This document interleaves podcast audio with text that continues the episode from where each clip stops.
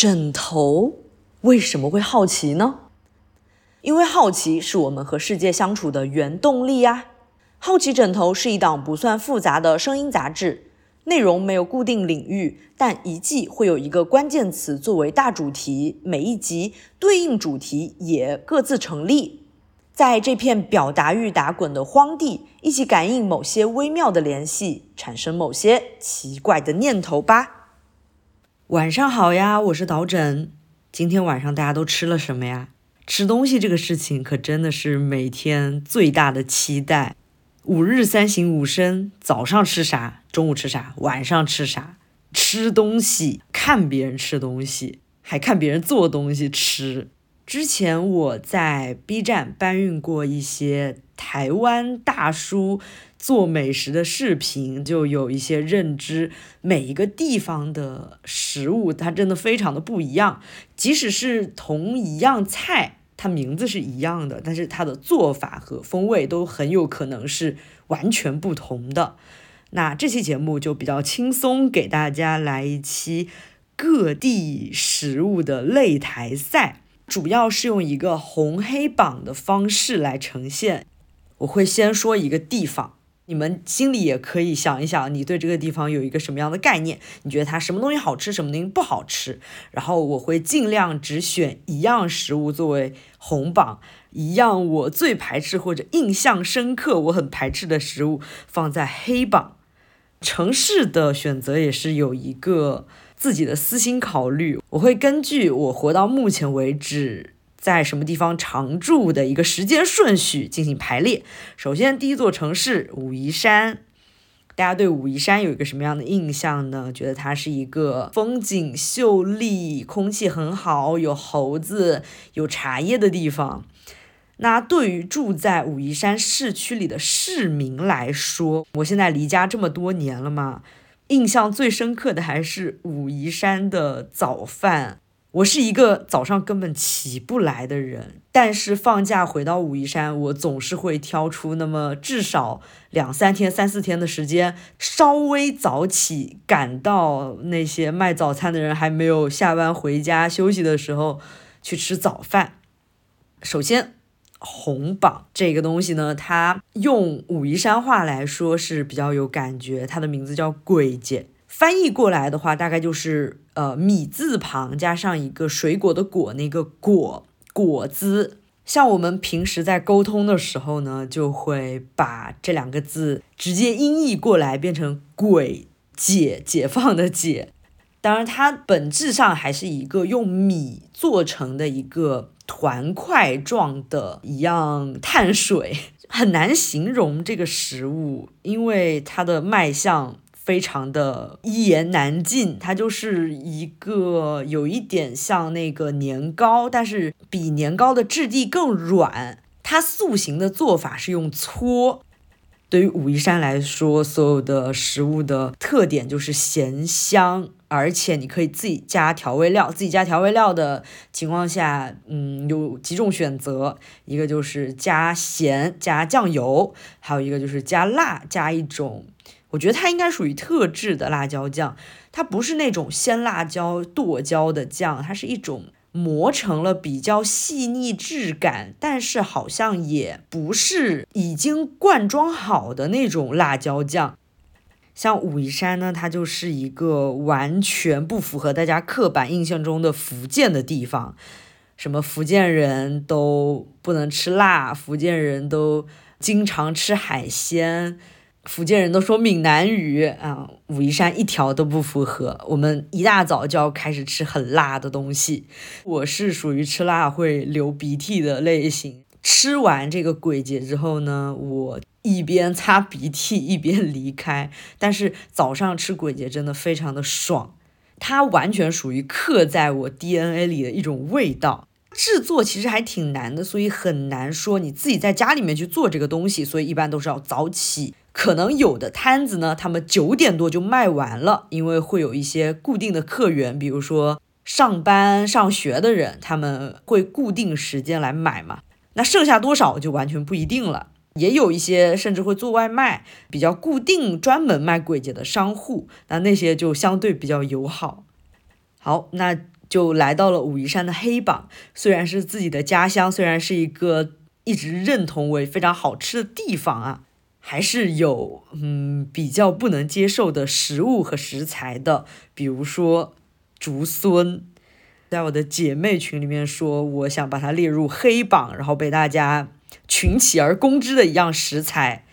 竹荪给我最深刻的印象就是滑腻腻的质感，有一点像鼻涕，吃起来也不像那种蘑菇的菌类那样鲜美。然后蘑菇虽然它有一点滑的质感，但是它带有一些脆爽。哎，你要这么说的话，竹荪它其实也有一点，但是竹荪是以滑为主导，它的口感体验已经。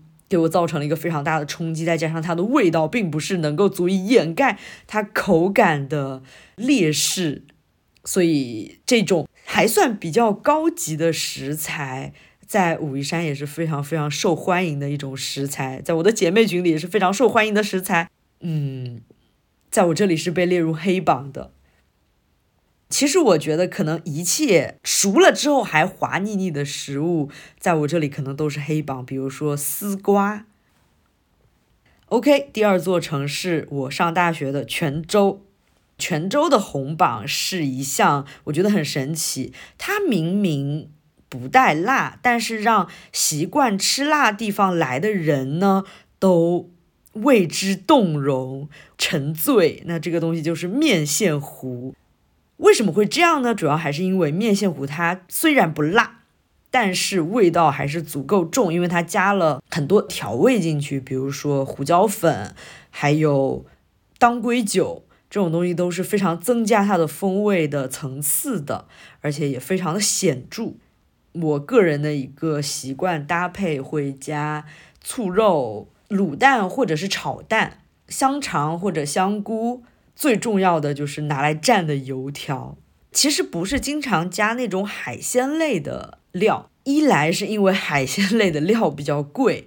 我的面线糊启蒙是在学校的食堂里，那学生党嘛，加卤蛋或者炒蛋这些东西加一加，差不多也就早饭十块钱左右。那你如果加了那种海鲜类的，那它这个价格可能就要飙到十五块钱以上了，那可能压力就有点大了。哦，对对对，猪肝，猪肝是一个加在面线糊里非常美妙的东西，不能忘了它。突然想到，在学校食堂给我启蒙的另外一样闽南美食，那就是猪血汤。虽然我们的红榜只能列一项食物，但是猪血汤我可以呃荣誉提名一下。因为面线糊和猪血汤这两样东西，它们都有一个灵魂调味料，那就是当归酒。这个东西真的是很神奇。泉州对于我来说，它也是有雷可踩的，而且这个雷发生的时间很早，那个时候泉州还没有火。泉州是在我离开了泉州之后才火的。当时我是去吃了几家泉州当地的美食，比如说其中的一家。那一个菜，它的名字叫做菜头酸。其实听这个名字，你觉得哎，好像还挺有特点的，而且很有闽南特色嘛。这种词组再加上酸，你可能会觉得它哎很有滋味。没有想到，我当时去到了这个金鱼巷巷口的这个菜头酸店，我购买了一个菜头酸，我拿到手一看，直接傻眼，什么东西？一片腌萝卜，你把它中间哎切切的像那个肉夹馍一样，把它。切成一半，切开，然后往里面塞入了一些可疑的花生碎。这个东西它就是菜头酸。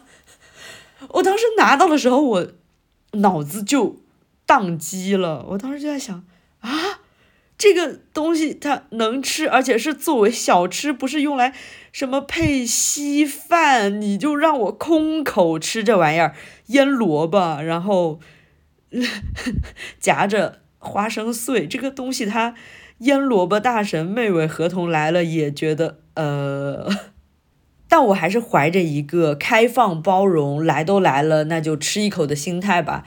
咬了一口，然后发现它吃起来的味道呢，就是腌萝卜加花生的味道，没有产生任何的一些质变，就是字面上的味道。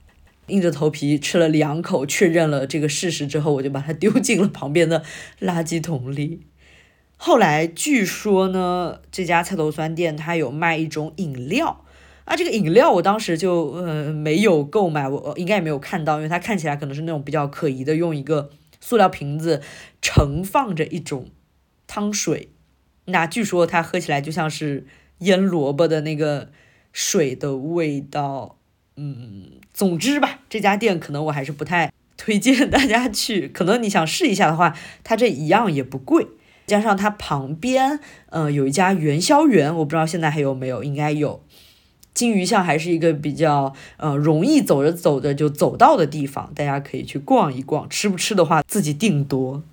既然都已经说到了前面红榜的面线糊，那在这里的话，我们就来拉踩一下下一座城市厦门。前段时间呢，我不知道为什么在闽南待久了，闽南 DNA 突然。怎么刻进了我闽北 DNA 里，进行一个篡权夺位之后呢，我就非常想吃面线糊，开始在外卖上看这个面线糊，发现哎，公司旁边就有一家面线糊，我没有仔细看，直接就选择了嗯相对比较符合我胃口的一个搭配，然后下单了，拿到手一看，哇，这是面线糊，你跟我说这是面线糊。泉州的面线糊，大家吃过的应该都知道，它是一种糊状物质，它的那个所谓的面线是游离在它的那个糊里，其实你吃不怎么非常出颗粒感，它已经一抿就化了的那种感觉。但是厦门的面线糊，它就是我不知道大家知不知道粉干这种东西，闽北的粉干，但是它比闽北的粉干更软。细的米粉比细的米粉更细一些，更软一些，但是它是根根分明的在这个汤里的。OK，我可以接受你这个所谓的面线是这种状态，因为它也是一种米制品嘛。但是呢，你这个汤就不像是人家泉州的那个调味一样那么的具有鲜明的特色，你就是一个普通的半高不高的一种汤吧。唉。因为我下单的时候，那家店的油条已经卖没了，所以我还拜托了中午要去吃饭的同事，要帮我买一根油条，去公司旁边的一家麻辣烫店啊，帮我购买一根油条，因为我知道麻辣烫店一定会有那种用来泡汤的油条。当时同事看到我收到那个面线糊，傻眼之后开始辱骂厦门人，并没有啊，嗯，他就问我你那个油条还要吗？都已经这样了，那就吃吧，那不然我也吃不饱呀。事实证明啊，油条这种东西它是可以化腐朽为没有那么腐朽的。你用它来泡稍微有一点咸味的汤，还是会啊，油条还是会比较美味的。点面线糊一定要看清楚它是厦门面线糊还是泉州面线糊。后来我经常点的一家泉州面线，它其实还是要在那个外卖的最显眼的位置写到。它的这个糊啊是比较稀的，你们这些厦门人一定要看清楚，它是这种比较稀的糊，它不是那种颗粒感的糊。所以啊，在这个 闽南正宗正统地位之争比较敏感的地区呢，面线糊也是有非常多派系的。再荡开一笔，我们说一下所谓的会自我繁殖的福州的线面。它和厦门面线糊和泉州面线糊完全不是一个东西，大家注意它们的名称特点。面线糊和线面啊，它完全不是一个东西。线面是一样原材料，可以把它做成线面制成的汤。面线糊它直接就是端到你面前的一碗小吃这个样子。其实我在思考厦门红榜的时候想了很久。毕竟厦门在我这么久的认知以来，它没有一样早餐可以吸引到我在非工作日的时候早起的。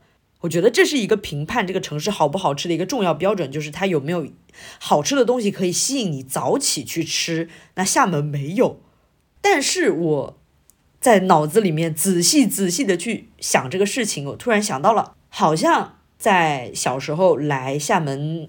找亲戚玩的时候，亲戚做的鱼给我造成了一个还比较大的冲击，是因为武夷山的鱼它一般都是那种溪里面的鱼，它会有那种淤泥带来的腥味。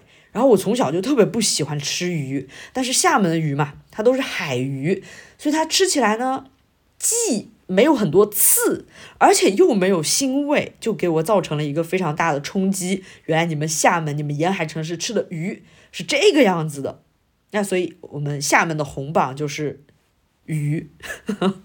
到后来吃了一些嗯厦门的店子，也觉得大部分的鱼都还挺不错的。如果说到厦门有什么比较有特色的店啊，我可能会觉得，哎，酒吧 或者。厦门的川菜馆，厦门就这样了。接下来呢，再来一座比较好吃的城市。前段时间去的武汉，武汉这座城市好吃的东西确实很多，而且它的早饭文化就顺应了我们前面提到的，大家就是要早起去过早。但对于我们这种熬夜新人猫头鹰来说呢，过早的解释就是它过于早了。导致只能把过早吃成过中午饭。武汉有这样一种食物，它的售价真的非常的低，好像只是两块两块钱到三块钱左右吧。它就是蛋酒。在去武汉之前，我知道醪糟是什么，我知道米酒是什么，但是没有吃过蛋酒。吃到的一瞬间，觉得嗯有点怪，但是又甜甜的，也可以多吃两口。哎，多吃两口，觉得。嗯，有点怪，但是好像又有点好吃。到后来吃别的东西的时候，你没事儿干都可以点一碗蛋酒。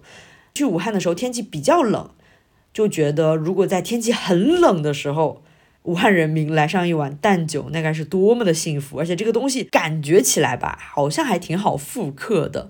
我尝试过复刻，到现在是成功了，但是其中我真的试了非常非常多次。冲蛋酒啊，它也是一种手冲的概念，你需要控制它的这个蛋的量，你要控制水温，你要控制这个冲下去的一个手法，你还要控制加米酒的量和加糖的量。它虽然卖的很便宜，它虽然看起来很简单，但是它还挺复杂的。就目前为止，我个人能够做到复刻蛋酒最成功的一个方法，就是你把一个鸡蛋打出来。打几下，把它微微的敲散之后，把一个蛋分成两碗。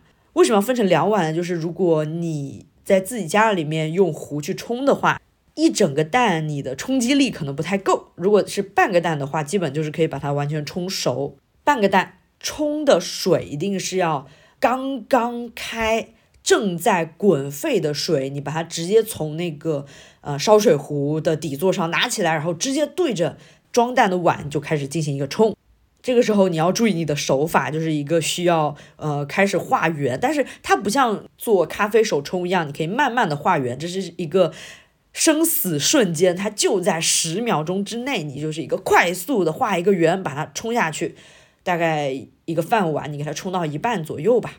这个时候你不要用你的勺子快速的去翻动这个蛋，你可以再给它一点点时间，让它稍微凝固一下，然后再去打开湖北的米酒是在。普普上买的就是孝感米酒，有比较多的那个米的颗粒的那种，你给它舀上两三勺，倒入碗中，大概一勺左右的糖吧，糖的量你可以先加少一点，然后调整一下再加，因为之前有做过一次太甜了，难以下咽。这是我作为一个外地人的经验，不知道武汉本地的朋友有没有一些更高效的手法，但是应该差不太多吧。那么问题来了，像武汉这样的城市，它真的有黑榜的存在吗？城市和城市还是完全不一样的。像武汉这种城市，它的黑榜就只能是，哎，这个东西它对我来说好像也没有传说中的那么好吃，它不能够作为一个特色小吃出现在我的面前。这个东西它就是糯米包油条。虽然武汉这个城市它有很多糯叽叽的食物，这个我们都知道，但是糯米包油条这个东西呢，它其实非常早就出现在我的生命里，就是上学的时候学校门口卖的糯米饭，而且学校门口卖的糯米饭做法还更简单，拿一个碗头，家里吃饭的一个碗头，然后往上面套上一层塑料袋，先蒯上小半勺的糯米，开始你要往里面加什么？比如说芋头丝、粉丝、腌菜之类的东西吧，反正是要辣的啊。我们闽北要辣的，然后再放一些油条，再蒯上一小半勺的糯米饭，再给它盖上去。碗头是个半圆的嘛，你底下是个半圆，你中间放了馅料，你上面再盖上一层半圆。你用那个塑料袋，外面用手团一团的，就变成了一个 非常完美的糯米饭团，就是一个球。那它是不是糯米包油条呢？它就是糯米包油条呀，只是不像武汉的糯米包油条那样子，需要用一个类似于卷寿司的方法把它卷成一个长条形。在我这里，真的不能算是一种特色小吃，它只能算是一种早饭，就勉强把它列入黑榜里吧。对不起，武汉。说完了，其实好像都挺好吃的城市呢。我们再来一个，其实好像没什么东西可吃的城市，那就是杭州。哦，对了，从厦门往后开始，这些城市就是没有一个固定的顺序，只是我想到哪里就说到哪里了。像武汉和杭州都是。杭州呢，我们先来说黑榜吧。一个令我印象深刻的城市。有一种令我印象深刻的，我逢人就吐槽的食物，那个东西就是葱包烩。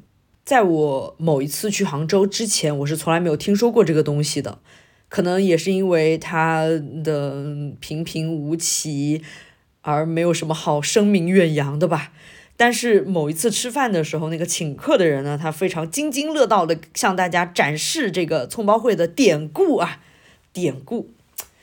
他说葱包烩。里面有两根葱啊，这两根葱分别是秦桧和他的老婆。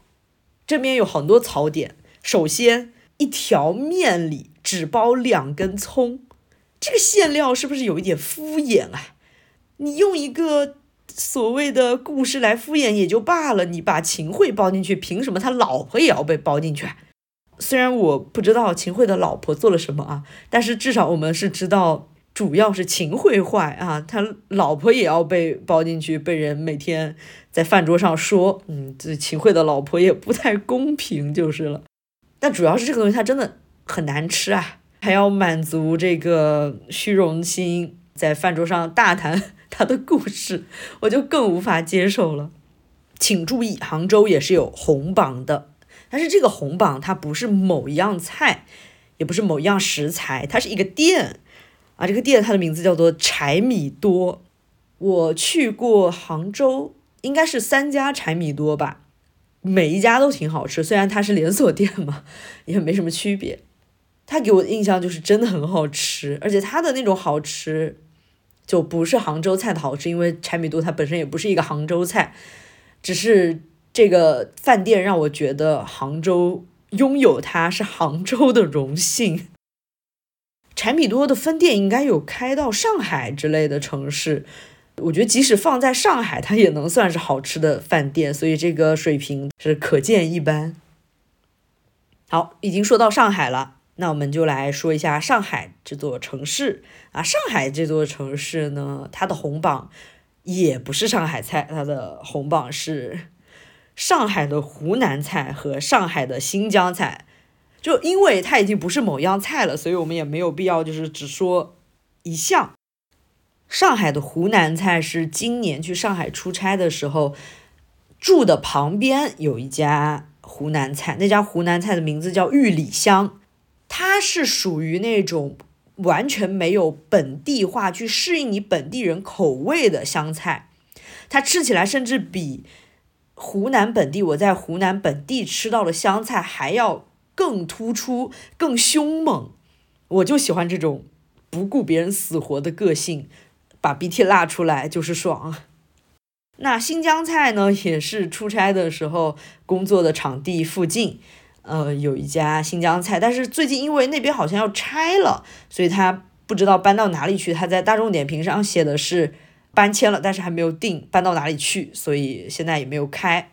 在上海，成也外地菜。败也外地菜，跟上海没有什么关系啦，其实都是那个地方的菜的问题。上海的踩雷榜就是无锡面馆，这个无锡面馆是这个样子的，有一家无锡面馆是开在延平路上的，它每一天都非常的多人，从上午饭点之前排队排到下午饭点之后，当时我们就觉得这么多人排队到底是一个什么何方神圣，对吧？我感觉上海人排队就是就是一个这种概念，就是为什么这么多人排，那我也去排排看吧，然后就越多越来越多人排，哎，人的劣根性啊，就是从众嘛。然后我们就去尝试了，而且是在一个时间很怪异，三四点钟，本身也是忙到那个点了去，然后还差点没有地方坐，吃了那个无锡面馆的面。无锡面馆有一个什么特点，就是你在点的时候，它总会用它的菜单名词给你造成一个美好的想象，好像还挺香的，好像看起来都挺好吃的，然后一不小心就点多了。拿到手一吃，好家伙，吃第一口你就被唬住了，hold 住了，又甜又腻又重口，该咸的它甜，然后，哎呀，这这无法形容，反正就是甜，又甜又腻，而且还有那个苏式绿豆汤吧，好像，哎呀，甜，太甜了。三个人好像点了得有三碗面，再加上一些小菜，哎呀，吃完了跟没有吃一样。但是你人已经被填满了，已经被那个猪油已经把你浑身上下都填满了的那种感觉，离开了这个店。对，桌上还剩下好多东西，真的很浪费，真的非常对不起食材。我觉得无锡面馆这种东西的存在，就是 对不起食材，不能怪我们，是吧？我的评判完全是一个非常主观的概念啊，大家可以不认同我，但是不要辱骂我。说完了上海，来说说北京，还是前面的说法，城市和城市是不一样的。北京和杭州在美食荒漠上谁更胜一筹呢？我觉得还是杭州，因为北京啊，它至少有一样东西是大概率百分之九十五的概率是好吃的，那一定就是铜锅涮肉。所以北京我没有一个特地列出来的黑榜，是因为除了铜锅涮肉，对于我来说，其他东西都就就那样啊，就有点无法欣赏。但是铜锅涮肉真的非常非常的香，因为对于我来说，只有铜锅涮肉这个东西是好吃的。所以在烈日炎炎七月份最热时候的北京，干完了活还要去吃这种很热的东西，而且当时因为用电量太大了，那个。呃，一条街好像还是那家店的空调它给坏了，就在一个接近于密闭的没有空调的房间里，大家桌子上的炭炉都在滋滋的冒火的情况下，还要去吃铜锅涮肉，也是一种英雄主义吧。下一座城市呢，我这边也是只列了红榜，为什么呢？因为感觉没有什么特别难吃的。那这座城市就是潮州。潮州啊，真的是远近闻名。你去过没去过，你都能知道潮州好吃啊，而且有点不要命。那不要命具体还是指啊生食类的东西。那生食类的东西我还是能够接受的。还有熟的东西也很好吃，像牛肉锅。而且潮州的牛肉锅它是比北京的牛肉锅更新鲜，看起来就像是刚刚从牛身上切下来的那种新鲜且便宜。我唯一列的一个潮州的红榜是一个还比较不一样的体验。出差进到山里，山里旁边呢只有那种村镇，它是不是一个饭店，看起来都有点迷惑的那种村镇啊。这个时候选择饭店就是一个技术活，在那个公路上慢悠悠的行驶了大概一两公里。终于选定了一家看起来还算比较明亮、有饭店的招牌，而且里面有人坐着吃饭的一家店。那进去了之后呢，那家店回馈给我们比较大的惊喜，点了一个比较大的菜，是类似于石锅鱼，嗯，还有一些炒菜。两个男生，两个女生，好像才吃了一百多，而且大家都吃的非常的饱。乡镇的菜系，它就不像你在城里面吃的那种很精准、很有地域特色。乡镇一般都会比较模糊，可能是适应了当地的口味，可能也适应了当地的经济情况。所以进乡镇的小店还是一个比较大的冒险。赌对了，就会像潮州这个小店一样，回馈给你又便宜又好吃又新鲜又周到的服务。那。赌得不太好的情况下，你可能就会进到一个江西上饶的村子路边的一个饭店。江西给大家的印象呢是很辣，这个地方的经济不是很好，但是很辣。上饶呢，我本身对它也是有一个这样的预期在的，因为上饶离我们武夷山很近，经常我们都会觉得武夷山因为离江西近，所以呃口味上吃辣的这个水平上也会和江西比较接近。但没有想到那次去上饶，在一个村子路边的一个饭店。那个菜啊，不仅咸，江西的菜辣不辣不一定，但是真的很咸，而且不辣。它那个辣就是上海的微辣水平，厦门的微辣水平，那就说明江西也不一定是一个非常经典的很强的地方啊。而且它和北京有点像，它勾芡，它往一些。其实本应该是炒菜猛火爆炒的菜里面勾了一些芡，这个做法真的非常的北京。呃，吃到这些菜的顿时，我就对上饶、对江西这个地方产生了一些怀疑。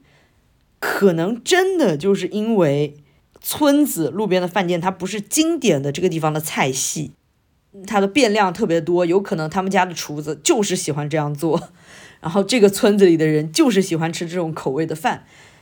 虽然和预期不太一样，但是探索这种路边的村子店还是比较有意思的。如果大家去到了什么只有自驾能够抵达的那种景点，那很大概率你还是会路过一些村镇的。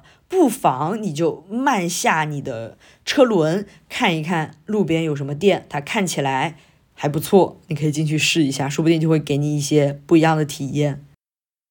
这期的内容标准非常非常的个人，不知道你对这些菜和对这些地方有一些什么样的印象在？